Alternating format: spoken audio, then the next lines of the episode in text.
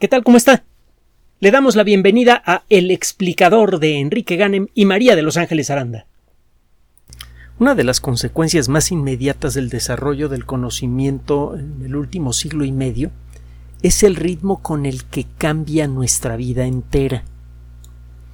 Si usted pudiera regresar al pasado, podría al pasado, digamos, a principios de siglo, vería que el estilo de vida de sus abuelos o bisabuelos, según es el caso, sería suficientemente entendible para la generación anterior. Si usted pudiera traerse a usted mismo cuando era pequeño o pequeña al presente, eh, no entendería mucho de lo que está pasando. Por ejemplo, el entender el concepto de, lo que significa el término Internet podría eh, costarle varios días o semanas. El eh, darse cuenta cómo el, familiarizarse con la forma en la que escuchamos música, la forma en la que nos transportamos, la forma en la que trabajamos, eh, los valores sociales, todo ha cambiado muchas veces a lo largo de la vida de una sola persona. El ritmo con el que cambia el mundo está acelerando tanto que en cuestión de pocos años, a menos que esté uno muy muy atento a lo que ocurre, eh, puede rápidamente volverse ininteligible el mundo si usted se distrae. El ritmo de cambio es tan rápido que algunas cosas, en cuestión de pocas semanas, meses o poquitos años, algunas cosas imposibles se pueden volver cotidianas. Simplemente vea lo que pasó con el teletrabajo. Le, hemos comentado que eh, no solamente hemos eh, hecho divulgación desde la década de los setentas, sino que también hemos trabajado en sistemas y nos ha tocado ver el desarrollo de la computación y eh, por las circunstancias del tipo de sistemas que llegamos a desarrollar, eh, llegamos a hacer teletrabajo mucho antes que este término se hiciera popular. Era más fácil darle mantenimiento a sistemas críticos que necesitan funcionar las 24 horas del día, 24 horas, 24 horas al día, 7 días a la semana, etcétera, etcétera. Era mucho más fácil y sigue siendo mucho más fácil darle mantenimiento a esos sistemas en pijama, con la bata puesta y en pantuflas a las 3 de la mañana, desde la computadora casera. Mm, pasó más de una vez, no muy seguido, por cierto, porque incluso en aquella época las máquinas con ambientes eh, Unix o similares, como ahora es Linux, eh, ya eran muy, muy confiables, pero bueno, nunca faltaba el menso que al ver una maquinita pequeña la apagaba porque decía, bueno, pues alguien alguien dejó su computadora de escritorio prendida y resulta que la máquina le estaba dando servicio simultáneo a decenas de personas sin que esta persona lo supiera. Ya en aquella época las computadoras empezaban a disminuir de tamaño y a incrementar su poder de manera espectacular.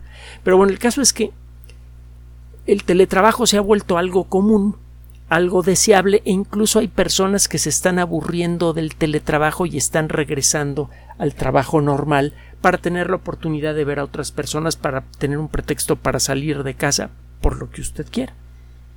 Ya, ya, estamos en el rebote de la idea del teletrabajo.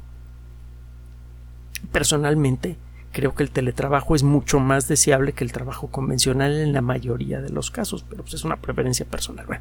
regresando al tema. Algunas áreas del conocimiento o algunas áreas del quehacer humano han experimentado cambios, sí, pero esos cambios son relativamente fáciles de absorber. Hay otras en donde los cambios han sido tan brutales que en muchos sentidos quizá ya han salido del horizonte de la conciencia de muchas personas. Es el caso de la medicina. Lo sucedido durante la pandemia de COVID-19 fue algo realmente espectacular, eh, casi incomprensible para muchos eh, expertos. conocemos los, eh, eh, los coronavirus desde la década de los 30 del siglo pasado. se han trabajado en laboratorio de manera exhaustiva. Por mucho tiempo sin, no había mucho interés en hacer estudios acelerados de coronavirus porque por mucho tiempo pensamos que solamente podían producir enfermedades ligeras y ese era el caso. Enfermedades tan ligeras que no valía la pena dedicarles mucho, mucha atención. Aprendimos, entre otras cosas, que los coronavirus son resistentes a las técnicas convencionales para la fabricación de vacunas. Es muy fácil que un coronavirus se vuelva em, le dé la vuelta a una vacuna, pues. Mutan tan rápido los coronavirus que si usted fabrica una vacuna clásica contra una variedad de coronavirus, al cabo de poco tiempo esa vacuna no sirve de nada porque los coronavirus ya evolucionaron, ya cambiaron. Resultó verdaderamente inesperado, espectacular, conmovedor ver lo que sucedió con las vacunas de nueva generación. Realmente tomó por sorpresa a toda la comunidad eh, médica no especializada, a la, que, a la que no se ha metido con biología molecular. Se hablaba de desarrollar vacunas en 15 años, y que estas vacunas pues probablemente no iban a ser muy buenas que digamos, etcétera, etcétera, etcétera. Y de pronto aparecieron, digo de pronto, en un intervalo de tiempo muy breve, apareció no una, sino un montón de vacunas que no solamente resultaron efectivas contra las primeras variedades, sino que resultaron muy fáciles de ajustar a las nuevas variedades, al punto de que COVID-19 se ha convertido ya más en un tema de conversación que en una preocupación mundial. Y mire que nos pegó muy duro colectivamente porque todavía estamos viviendo las consecuencias económicas y sociales de la pandemia. Algunos países en mejor estado que otros, pero todo el mundo está experimentando las consecuencias de esto. Bueno, el desarrollo de la tecnología genética que permitió la creación de estas vacunas en un intervalo de tiempo tan breve solamente fue seguido de cerca por algunos especialistas en el mundo de la biología molecular y por las personas que nos dedicamos a la divulgación de las ciencias, cuando menos aquellos que mantenemos la atención en temas relacionados con la biología. Gracias a, que algunos grupos de investigación comenzaron, perdón, a explorar las características de las proteínas con la ayuda de las computadoras modernas, gracias a la bioinformática, a la biología molecular, a la genética, fue posible empezar a construir proteínas a nuestro gusto y también a identificar rápidamente las proteínas de algún organismo en particular. Este conocimiento nos permitió en el corto plazo desarrollar nuevas técnicas para aprovechar ese conocimiento de manera que pudiéramos construir vacunas a voluntad con una tecnología que por mucho tiempo se había considerado imposible. Una tecnología que, que uh, vaya que ningún médico en su época se habría atrevido a imaginar, en pocas palabras. El desarrollo de esta tecnología culminó muy rápidamente. Todo el mundo esperaba que esta tecnología tomara todavía otros 10 años en desarrollarse el de las vacunas de ARN mensajero y pum, de pronto llegaron. Lo mismo ha pasado con otras tecnologías, por ejemplo, la tecnología CRISPR-Cas, que permite editar genes con bastante precisión, pasó de mediados de la década anterior de ser una tecnología novedosa que prometía mucho, ya sabe que hay muchas tecnologías que se la pasan prometiendo mucho por décadas, como en el caso de la fusión nuclear. Así que nadie le prestó demasiada atención a la tecnología CRISPR-Cas, cuando menos no como una posible herramienta terapéutica para curar cosas en nuestro cuerpo. Y resulta que ya tiene más de un año que se hicieron las primeras pruebas en seres humanos de edición genética directa, de cambiarle genes a personas con enfermedades genéticas, y lo hemos narrado en este espacio. Lo mismo pasó con la inmunoterapia. La idea de entrenar células de nuestro sistema inmune para que ataquen selectivamente a células cancerosas, por ejemplo. Bueno, pues la inmunoterapia en el 2010, me parece que fue en el 2019, fue galardonada con el Premio Nobel de ah, Medicina o Fisiología porque se anunciaron las primeras curas directas de algunas formas especialmente agresivas de cáncer, por ejemplo, melanoma maligno. Y le hemos narrado otras historias relacionadas con ah, la inmunoterapia, otros éxitos en la lucha contra el cáncer, algunos de ellos realmente eh, eh, espectaculares, de, curar el cáncer con una sola inyección prácticamente sin efectos secundarios. En, eh, y esto ya tiene unos pocos años, pues, no, no, no, es una cosa que acaba de suceder. Recuerde que siempre le traemos nosotros eh, los ah, eh, el resultado del trabajo de profesionales que publican en revistas científicas. Siempre tratamos de traerle a usted artículos científicos eh, recientes, publicados en revistas de prestigio. No, no le traemos rumores, sino que tratamos de presentarle a usted lo que dicen las revistas científicas semana a semana, mes con mes, sobre eh, toda clase de temas relacionados con, con lo nuestro. Bueno, otra vez le vamos a presentar a usted una historia espectacular de desarrollo de tecnología que en, en, el corto plazo podría volver a producir un cambio muy profundo en la forma en la que nos curamos de una enfermedad o en la forma en la que tratamos a personas que han sufrido un accidente o incluso a personas que tienen alguna carencia innata, algún problema innato. El cuerpo humano tiene como 100 millones de millones de células, lo hemos comentado en otras ocasiones, es desde luego un número aproximado.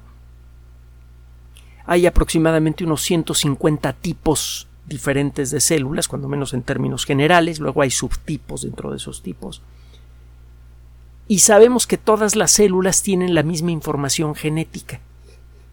Lo que eventualmente distingue a una célula de otra es el tipo de información genética que se expresa. Usted va a encontrar que una célula del páncreas, una célula del hígado, una célula del cerebro o de la piel tienen la misma información genética básica. Y eh, si usted analiza de cerca este, el genoma de estas células, encontrará que las diferencias fundamentales son, primero que nada, porque algunos genes, algunos genes se van apagando poco a poco a, a lo largo del desarrollo de un embrión. Cuando una célula empieza a apagar sus genes, bueno, se empiezan a apagar genes durante la división celular de una generación celular a la siguiente, las nuevas células empiezan a especializar sus funciones el patrón de genes apagados que encuentra usted en una célula del hígado es diferente al patrón de, genes apagados que encuentra usted en una célula del cerebro. Están todos los genes allí, solo que algunos genes no pueden ser convertidos en proteínas. Esa pérdida de ciertas funciones moleculares de alguna manera está relacionada con la especialización de las células. ¿Por qué es importante esto para lo que le voy a comentar el día de hoy? Porque resulta que este patrón de apagado de genes a veces limita en mucho la capacidad del cuerpo a protegerse a sí mismo y a restaurarse a sí mismo. El hígado puede ser eh, se puede regenerar a partir de un grumo relativamente pequeño de células. Las células del hígado tienen una capacidad de regeneración muy grande. Usted no puede regenerar un ojo o una mano, pero sí puede regenerar una buena parte del hígado dentro de ciertos límites y en ciertas circunstancias. Muchos de los problemas de salud que ahora enfrenta la colectividad mundial, esto se está haciendo cada vez más patente según eh, le empieza a llegar el desarrollo de la ciencia médica a más y más personas, muchos de los problemas médicos que ahora que hay, que que enfrentar tienen que ver con la degeneración que experimenta el cuerpo por agresiones ambientales o por la edad. Podemos curar eh, con bastante eficacia, aunque no con el 100% de seguridad, prácticamente cualquier enfermedad infecciosa clásica. Muchas infecciones por bacterias, algunas infecciones por virus. Nos podemos proteger contra muchas enfermedades infecciosas. Cada vez hay más vacunas y cada vez son más efectivas. Pero todavía no sabemos qué hacer de manera efectiva contra la diabetes, contra las enfermedades neurodegenerativas, no sabemos cómo tratar el caso de restaurar una parte del cuerpo que se pierde, por el motivo que sea, y no sabemos cómo contrarrestar los efectos de la edad. Sabemos que con el paso del tiempo, en, en todo nuestro cuerpo existen células que se pueden ir muriendo poco a poco como consecuencia de, de sus circunstancias y nuestro cuerpo, cuando somos jóvenes, normalmente reemplaza esas células con facilidad. Con el paso de los años, esta habilidad para reemplazar las células que se van perdiendo por un motivo u otro, se va perdiendo también. Y esto hace que un hígado, por ejemplo, ya no pueda eh, eh, funcionar de la misma manera que funcionaba cuando la persona era joven, porque muchas de sus células se han ido perdiendo y no ha sido posible restaurarlas.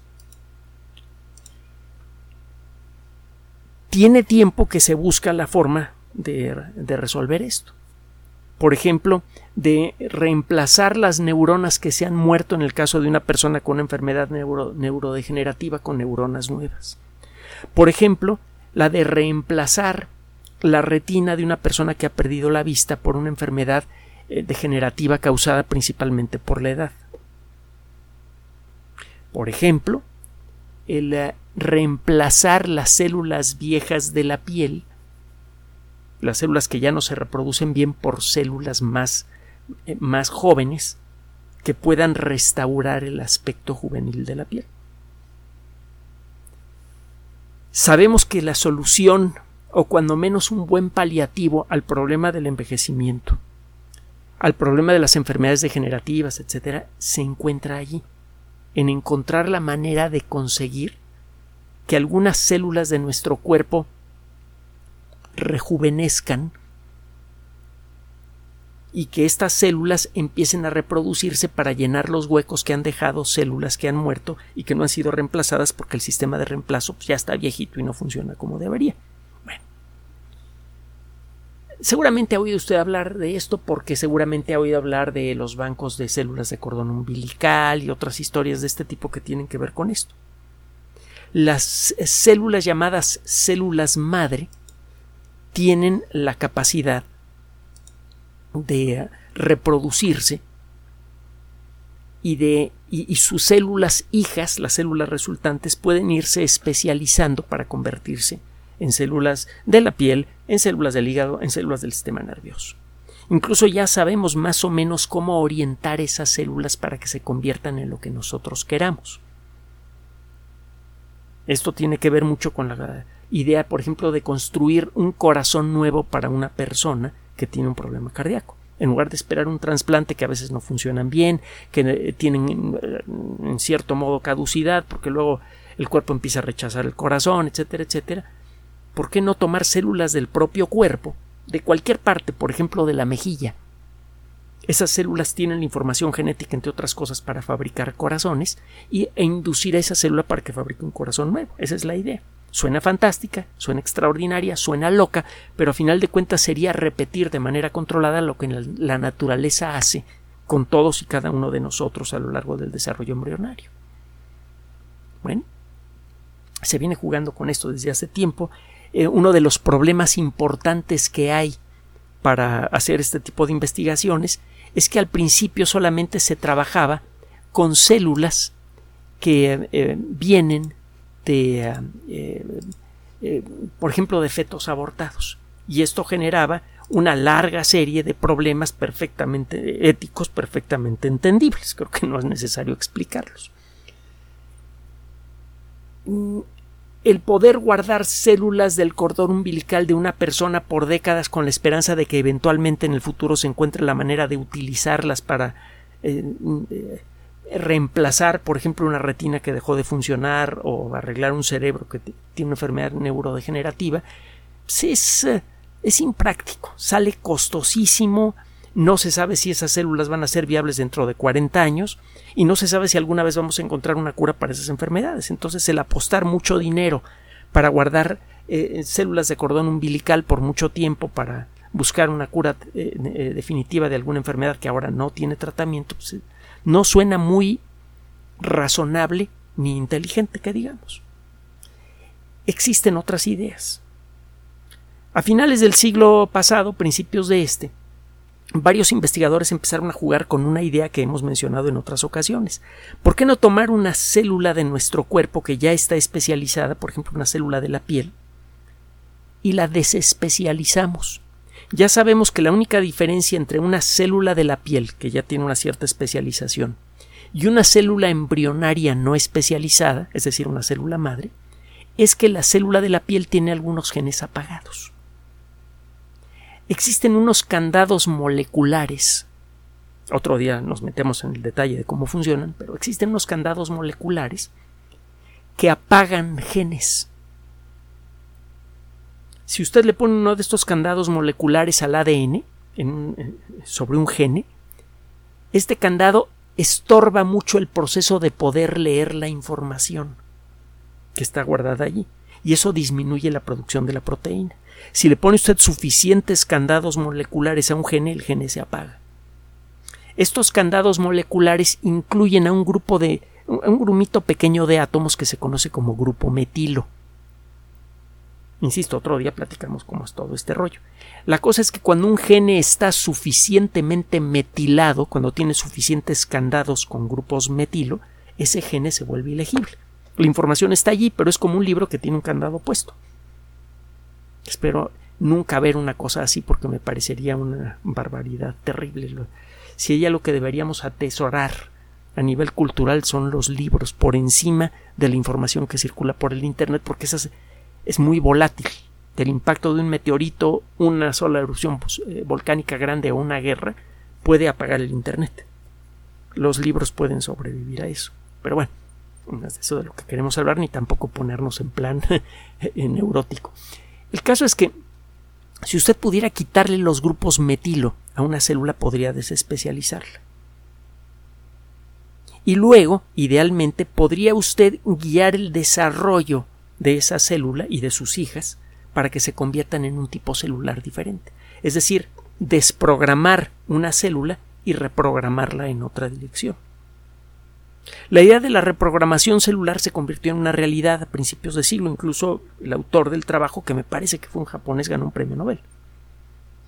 Pero esta técnica al principio no funcionaba bien. Sí se podían desprogramar células de la piel, por ejemplo. Sería ideal desprogramar células de la piel para reprogramarlas y hacer que las nuevas células que se, que se generan a partir de esa célula desprogramada generar un corazón entero, por ejemplo. Pero pues, la cosa no funcionó desde el principio las células se volvían cancerosas o se morían. Esto poco a poco se fue corrigiendo, al punto de que tiene ya más de una década que podemos desprogramar células y reprogramarlas de manera más o menos eh, consistente. Sin embargo, la tecnología todavía da mucho que desear, mucho. A veces, si toma usted un montón de células, las somete al mismo procedimiento y algunas se desprograman completamente, otras no, unas se desprograman parcialmente. Y el andar seleccionando cuál de, cuáles células quedaron completamente desprogramadas para eh, reprogramarlas no es una labor sencilla. Eso ha detenido en mucho el desarrollo de otros proyectos que pretenden, entre otras cosas, crear corazones nuevos con las células de una persona. Acaba de aparecer un trabajo en la revista Nature Subrayo Nature ya sabe por qué, de las revistas más importantes que hay en este mundillo de la ciencia, Se trata de un trabajo realizado por investigadores principalmente australianos de la Universidad de Adelaida, la Universidad Monash, la Universidad de Australia Occidental y de algunos institutos de investigación eh, de, desarrollo médico. Lo que mm, lograron estos investigadores fue resolver de manera definitiva el viejo problema de cómo tomar células de una persona y convertirlas en células embrionarias. Estos investigadores, en, eh, colaboración con un equipo internacional, reporta en este trabajo de Nature, que por cierto es bastante intrincado, qué mecanismo desarrollaron para poder desprogramar células. Un elemento fundamental de este proceso, por cierto, eh, fue el eh, desarrollo de sistemas de cómputo especializados de bioinformática para resolver el complejo problema de la evaluación del proceso de desprogramación. El desmetilar células es algo que sabemos hacer desde hace ya algún tiempo con eh, eh, cierta seguridad. Ya más o menos sabemos hacerlo bien. Pero el asegurarse que el proceso de metilación es eh, de desmetilación es completo es otro boleto. Es lo que ha complicado mucho el desarrollo de esta tecnología. Estos investigadores, utilizando sistemas de bioinformática, desarrollaron una técnica que permite conseguir esto de manera regular, confiable. Entonces ahora, uno de los problemas más graves que había para el desarrollo de órganos artificiales, para el desarrollo de uh, autotransplantes de células rejuvenecidas para el sistema inmune, para la piel, para nuestros órganos, etcétera, etcétera, acaba de desaparecer. Hay un montón de trabajos que prometen mucho eh, para el tratamiento de enfermedades neurodegenerativas, para todo este tipo de cosas, que están detenidos porque no pueden obtener una cantidad suficientemente grande y en forma suficientemente regular de células desprogramadas. Se acabó el problema. Entonces lo que puede usted esperar en los próximos cortos años es que mm, el problema de la reprogramación celular quede resuelto por completo, cuando menos en algunos casos. Y eso significa que en un intervalo de tiempo breve, muchas de las terapias imposibles que se habían planteado los autores de estas ideas se podrían volver de uso regular. Podríamos empezar a ver, por ejemplo, cómo se empieza a rejuvenecer de una manera consistente la piel de una persona. Cómo el proceso de construcción de huesos, que muchas veces empieza a fallar cuando eh, ganamos edad, lo que genera problemas en articulaciones y lo que luego requiere de cirugía para reemplazo de articulaciones y todo esto, podríamos ver cómo se empiezan a desarrollar las primeras terapias con células madre para no reemplazar caderas, sino rejuvenecerlas. O sistemas nerviosos, o corazones. Como lo hemos dicho en otras ocasiones, de aquí a final de, de década, no a final de siglo, a final de esta década, vamos a ver cambios muy importantes en todas, para bien y para mal, en todas las cuestiones relacionadas con nuestra relación con nosotros mismos y con la naturaleza. Uno de los cambios más positivos que podemos esperar tiene que ver con la medicina regenerativa. Ese es el nombre formal que ahora se le da a una disciplina que apenas comienza a nacer. Dentro de poco vamos a empezar a ver los primeros tratamientos, primero experimentales y luego regulares, contra muchas enfermedades degenerativas. Esto va a extender en mucho no solamente la vida, sino también la salud y la lozanía del cuerpo humano. Y esto seguramente va a tener eventualmente consecuencias espectaculares para nuestra salud y también para el funcionamiento de la sociedad. Algunas de esas consecuencias van a ser interesantes, buenas, y otras van a ser delicadas. ¿Qué vamos a hacer con una sociedad en donde el promedio de vida fácilmente rebasa los 150, quizás hasta 200 años, y además con capacidad mental y física equivalentes quizá cuando tenemos 40 o 50 años. Vamos a tener que replantear por completo la forma en la que funciona nuestra sociedad. Y esto, le digo, no es algo que hay que contemplar para las siguientes generaciones, sino que es algo que hay que contemplar para la siguiente década. Y como este, se vienen un montón de otros desarrollos en toda clase de disciplinas que nosotros trataremos de, eh, de llevarle a usted, que trataremos de narrarle a usted en las siguientes semanas y meses, gracias al apoyo que recibimos por su audiencia y de manera especial gracias al apoyo que recibimos de las personas que nos escuchan en eh, Patreon y que nos apoyan en PayPal. Finalmente, el artículo eh, que le estoy mencionando fue publicado en línea en la revista Nature el 16 de agosto de 2023 y lo puede usted descargar libremente del Internet. Es desde luego densísimo, muy técnico, etcétera, pero bueno, ahí está el artículo y si usted quiere intentar leerlo, adelante. Y ya sabe que nosotros en este espacio siempre estamos dispuestos a prestarle atención a sus señalamientos y a tratar de llevarle a usted todos los días lo mejor del mundo de la ciencia y la tecnología. Gracias. Gracias por su atención. Además de nuestro sitio electrónico www.alexplicador.net, por sugerencia suya tenemos abierto un espacio en Patreon el explicador Enrique Ganem y en PayPal, el explicador patrocinio por los que gracias a su apoyo sostenemos este espacio.